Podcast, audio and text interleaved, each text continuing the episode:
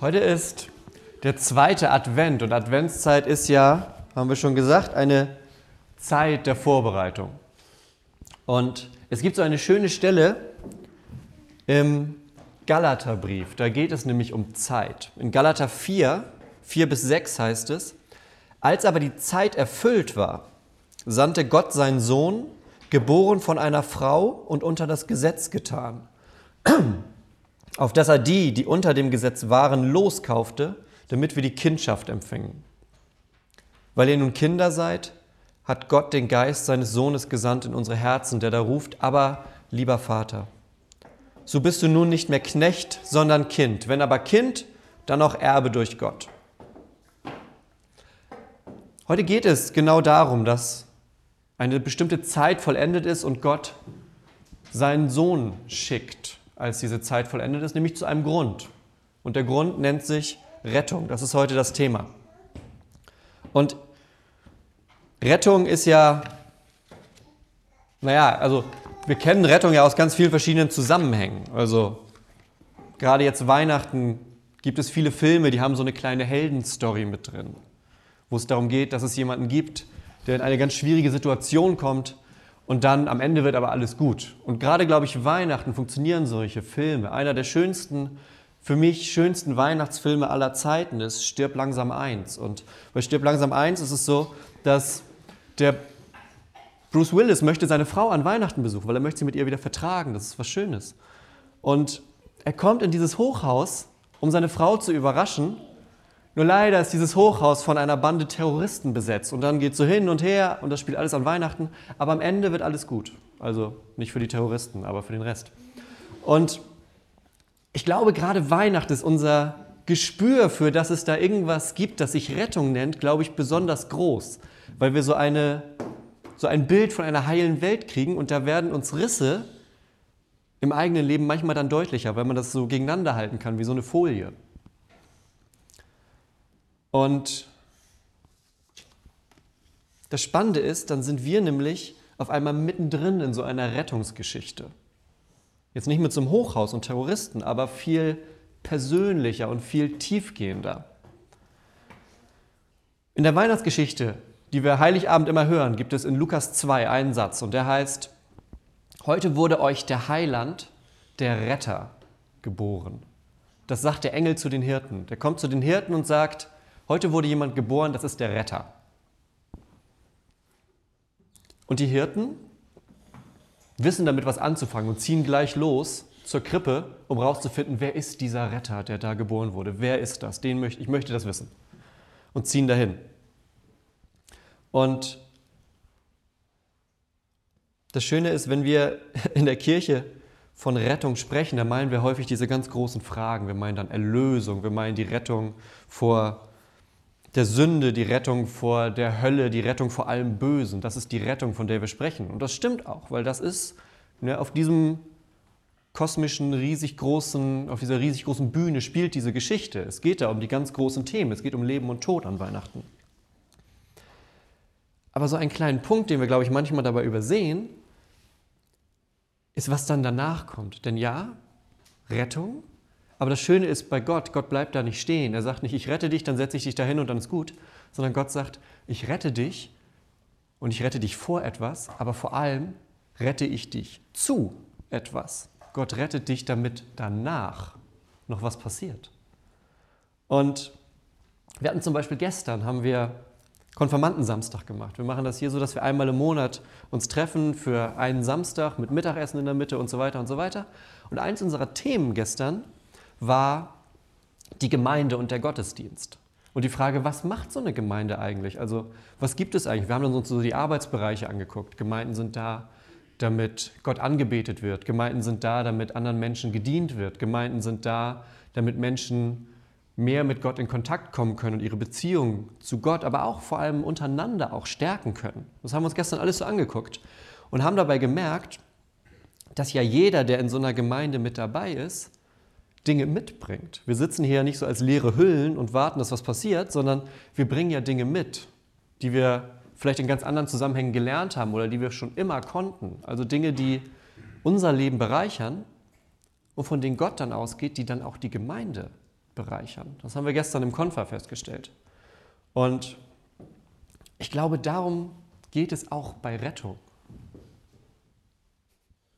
Bei Epheser, Im Epheser 2, da gibt es diesen schönen Satz, Gott hat euch geschaffen zu guten Werken, die er schon lange vorbereitet hat, damit ihr die jetzt machen könnt. Ich finde, das ist ein ganz, das ist ein wunderschönes, ein richtig cooles Bild, finde ich, weil Gott hat was vorbereitet, was Gutes, und bringt mich dann an den Punkt, dass ich sozusagen diesen Weg, den er bereitet hat, dass ich in diesem Weg laufen kann. Und das wollen wir uns jetzt mal ein bisschen genauer angucken, wie das eigentlich aussieht, sozusagen dieser Zweck, der hinter dem Ganzen steht. Denn es gibt für jeden von uns einen Platz in diesem Leben und manchmal muss man den vielleicht erst finden, manchmal muss man den auch zwei, dreimal ausprobieren, bis man den gefunden hat, aber es gibt diesen Platz. Die Frage ist, wie kommen wir dahin und wie kriegen wir die Hindernisse aus dem Weg, die bis dahin kommen. Und darum geht es an Weihnachten, weil Gott auf diese Welt geguckt hat, hat gesagt, okay, ich sehe da einige Probleme und ich glaube nicht, dass ihr die aus dem Weg kriegt, also komme ich in die Welt und räume diese Probleme aus dem Weg. Und eines der Probleme, das wir uns heute angucken wollen, das habe ich das Ich-Problem genannt. Denn Weihnachten ist eine persönliche Angelegenheit, da kann man das Problem auch schon mal das Ich-Problem nennen, denn ich glaube, zumindest viele meiner Probleme liegen einfach daran, weil ich diese Probleme habe. Liegen daran, weil ich mir dann selber Steine in den Weg setze oder weil ich über die eigenen Füße stolper. Und auch wenn die Dinge von außen kommen, kann es eine Reaktion auf etwas sein, die das Problem eigentlich nicht so wirklich aus dem Weg räumt. Ja? Und Luther hat das mal so ganz schön gesagt, er hat gesagt, Sünde, wir haben das ganz große Wort, Sünde ist eigentlich nichts anderes, als dass der Mensch so in sich selbst verkrümmt ist. Also seht ihr, man kriegt gar nicht mehr so viel vom anderen mit, wenn man in sich verkrümmt ist. Und Luther hat gesagt, genau das ist Sünde eigentlich, dass man so auf sich selbst fixiert ist und richtig so zusammengesunken ist in sich, dass man gar nicht mehr merkt, was da passiert in dieser Welt und was da mit Gott passiert. Dass diese Verbindung auf Dauer abreißt weil man das gar nicht mehr mitkriegt, weil man so in sich selbst zusammengesunken ist. Und er hat gesagt, das ist, das ist Sünde und das ist das, von dem Gott nicht will, dass es ist. Von dem Gott sagt, ich komme, damit aus diesem verkrümmten Mensch wieder ein aufgerichteter Mensch wird. Und wenn wir Veränderungen in irgendeinem Bereich unseres Lebens wollen, ich glaube, dann müssen wir bei diesem Punkt anfangen. Dass wir zulassen können, dass manchmal Gott andere Dinge für unser Leben will, als wir uns das vielleicht überlegt haben. Wir haben hier diesen schönen Vers mal irgendwann an die Kanzel gemacht. Darauf steht, Gott, ich bitte dich nicht um das, was ich will, sondern um das, von dem, ich, von dem du weißt, dass ich es brauche. Ja, das ist doch eine schöne Lebenseinstellung. Nicht das, was ich will, Gott, sondern ich vertraue dir, weil du kannst deutlich weiter gucken als ich gerade. Gib mir das, was von dem du weißt, dass ich es brauche.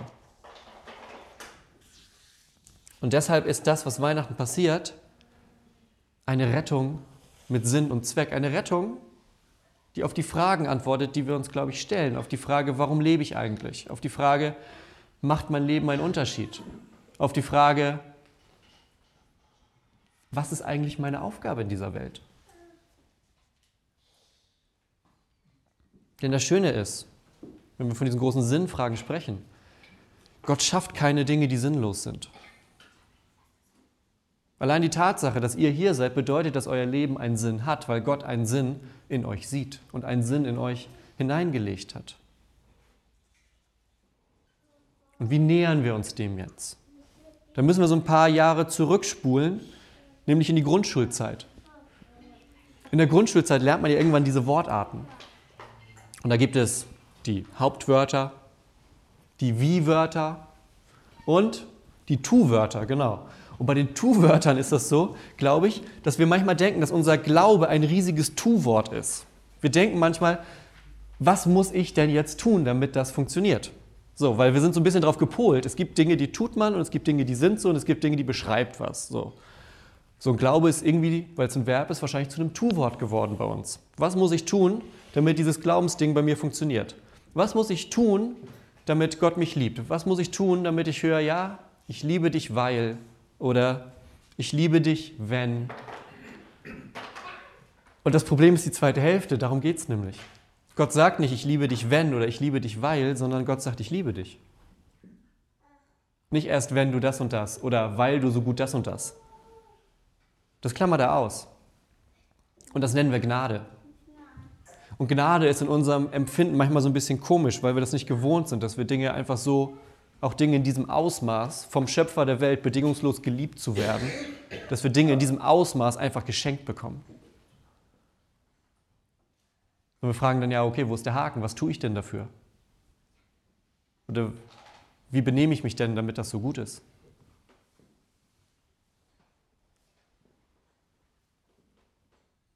Und das ist große, der große Unterschied zwischen allen Religionen und Systemen, die sich Menschen ausdenken. Da geht es darum, dass ich Dinge tue und dann passiert was Gutes. Im Christentum geht es darum, dass Gott sagt, ich sehe das, ich komme an Weihnachten, ich mache alles, was notwendig ist und du kannst daran glauben und dich daran festhalten. Das ist Weihnachten eigentlich, dass Gott sagt, ich sehe diese Welt, ich sehe, was da los ist, ich sehe auch die Dinge, die nicht funktionieren und ich nehme das jetzt in die Hand. Und deshalb komme ich an Weihnachten. Und natürlich sagt Gott, sind gute Taten gut, aber die ändern nichts daran, ob ich dich mehr oder weniger liebe. Denn das hat sich schon entschieden. Und das Schöne ist, dass uns das auch befreit. Wir können dann so ein bisschen diese Maske fallen lassen die wir uns manchmal aufsetzen, wo es heißt, okay, was muss ich denn jetzt noch alles tun, damit mein Leben, zumindest wenn man von außen drauf guckt, gut läuft. Damit man drauf, drauf guckt und denkt, okay, der hat seine Sachen irgendwie zusammen, das funktioniert. Aber das dürfen wir vor Gott fallen lassen, weil da gibt es dieses Ding, das nennt sich Gnade. Und für Gnade kannst du nicht arbeiten, die kannst du nicht kaufen, die kannst du dir nicht verdienen, sondern die macht Gott. Und ich finde das schönste Zeichen dafür hängt hier über uns. Die letzten Worte, die Jesus am Kreuz sagt, können wir bei Johannes lesen. Die letzten Worte, die er da sagt, sind, es ist vollbracht. Ist fertig. Jesus wird geboren, zeigt uns in seinem Leben, wer Gott ist, stirbt und sagt dabei, so, es ist vollbracht. Das war das, was ich tun wollte.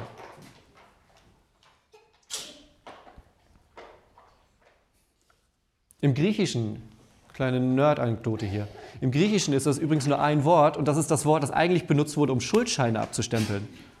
Damit hat man, wenn ein Schuldschein abgegolten war, hat man draufgeschrieben, das griechische Wort für es ist vollbracht. So, fertig. Oder wenn jemand aus dem Gefängnis entlassen wurde, hat er einen Zettel mitbekommen, wo nochmal drauf stand, warum er da war.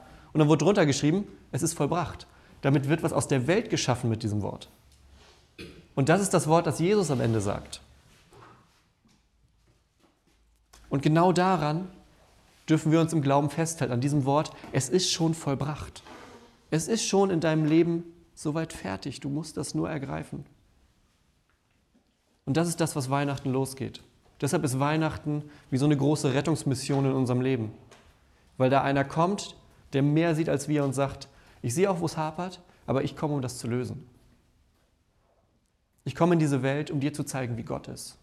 Ich komme in diese Welt, damit du ein Leben haben kannst, das dir gut tut, aber auf das Gott auch mit Liebe schaut, weil Gott Schritt für Schritt in deinem Leben Dinge ändern wird, weil Gott Schritt für Schritt mit dir geht und du auf einmal merkst, wie du immer mehr in diese große Geschichte Gottes mit dieser Welt hineinwächst.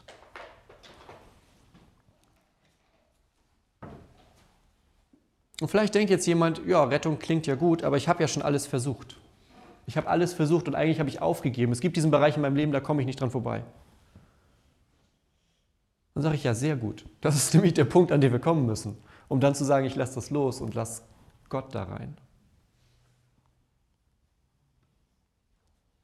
Glaubst du, Gott hätte diese ganze Geschichte mit Menschwerden da in der Krippe liegen, irgendwo im Stall, im Kalten, und dann aufwachsen unter nicht so schönen Bedingungen und dann am Ende gekreuzigt werden. Glaubst du, er hätte es gemacht, wenn es nicht nötig gewesen wäre? Ich glaube, das ist so eine Frage. Wir wollen ja immer in allem irgendwie so einen Nutzen und so einen Zweck sehen. Glaubt ihr, er hätte das gemacht, wenn er es nicht hätte machen müssen? Das klingt nicht nach Spaß. Das klingt nicht nach was, wo man sagt, oh, ich habe noch nichts zu tun, was mache ich die nächsten 30 Jahre? Ich werde Menschen, lass mich kreuzigen. Ich glaube nicht, dass er das gesagt hat. Also es gibt schon einen, einen guten Grund dafür, dass diese Weihnachtsgeschichte da losgeht und Ostern endet. Weil Gott gesagt hat, das ist wichtig, ich möchte das für euch tun. Und das kann dieses Jahr Weihnachten so unser Erinnerungspunkt sein. Dass wir sagen, in dieser Krippe geht diese Geschichte los, die erstmal 2000 Jahre in der Vergangenheit liegt, die aber dadurch, was da passiert, so eng mit meinem eigenen Leben verknüpft ist, dass Weihnachten nicht nur nett, Schnee, Lichter, Geschenke ist, sondern dass Weihnachten auf einmal mein Leben verändern kann. Dass Weihnachten der Moment sein kann, wo ich sage, jetzt fängt was ganz Neues an, weil Gott was ganz Neues angefangen hat.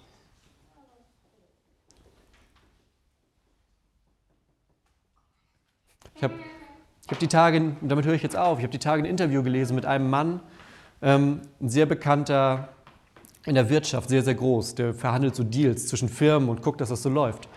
Und der hat sich irgendwann später in seinem Leben bekehrt. Der hat gesagt, ab heute bin ich Christ, ich glaube an diesen Gott, ich glaube, dass das passiert ist mit der Krippe und mit Weihnachten und mit Ostern und dass das mir die Sünde und die Schuld genommen hat in meinem Leben und dass ich jetzt neu leben kann.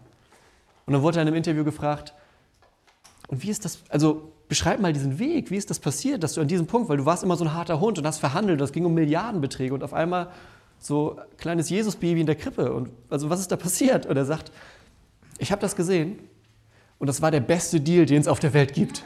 Ich konnte das nicht ablehnen. Ich konnte alles mitbringen, was ich habe, auch alles, was ich verstecke und kann sagen, damit vertraue ich dir und ab jetzt stehe ich vor Gott sauber da. Das war der beste Deal, das konnte ich nicht ablehnen. Und wir stehen jeden Tag an diesem Punkt, uns zu entscheiden. Gott, gib mir nicht das, von, was ich möchte, sondern das, von dem du weißt, dass ich es brauche. Und gerade jetzt in der Adventszeit wollen wir uns das nochmal aufs Herz schreiben, dass das der Weg ist, auf dem wir uns bewegen. Dass wir diesen Gott haben, der sagt, ich komme in diese Welt, damit du nicht alleine bist, damit du den Weg gehst, den ich für dich vorbereitet habe. Lass uns beten. Vater im Himmel, danke, dass du die guten Werke für uns bereits vorbereitet hast, damit wir nicht aus eigener Kraft vor dir gut dastehen müssen. Du bist Mensch geworden in Jesus Christus, um uns zu dir zurückzuholen. Gib uns den Heiligen Geist und die Kraft, dass wir daran immer wieder festhalten können, dass wir das in unserem Leben richtig leben können, dass wir morgens mit der Gewissheit aufstehen, dass du da bist, dass wir abends die Augen schließen mit der Gewissheit, dass du da bist und dass wir in der Zeit dazwischen unseren Weg mit dir gehen, Gott. Dafür stärke uns und rüste uns aus in dieser Adventszeit auf Weihnachten hin. Amen.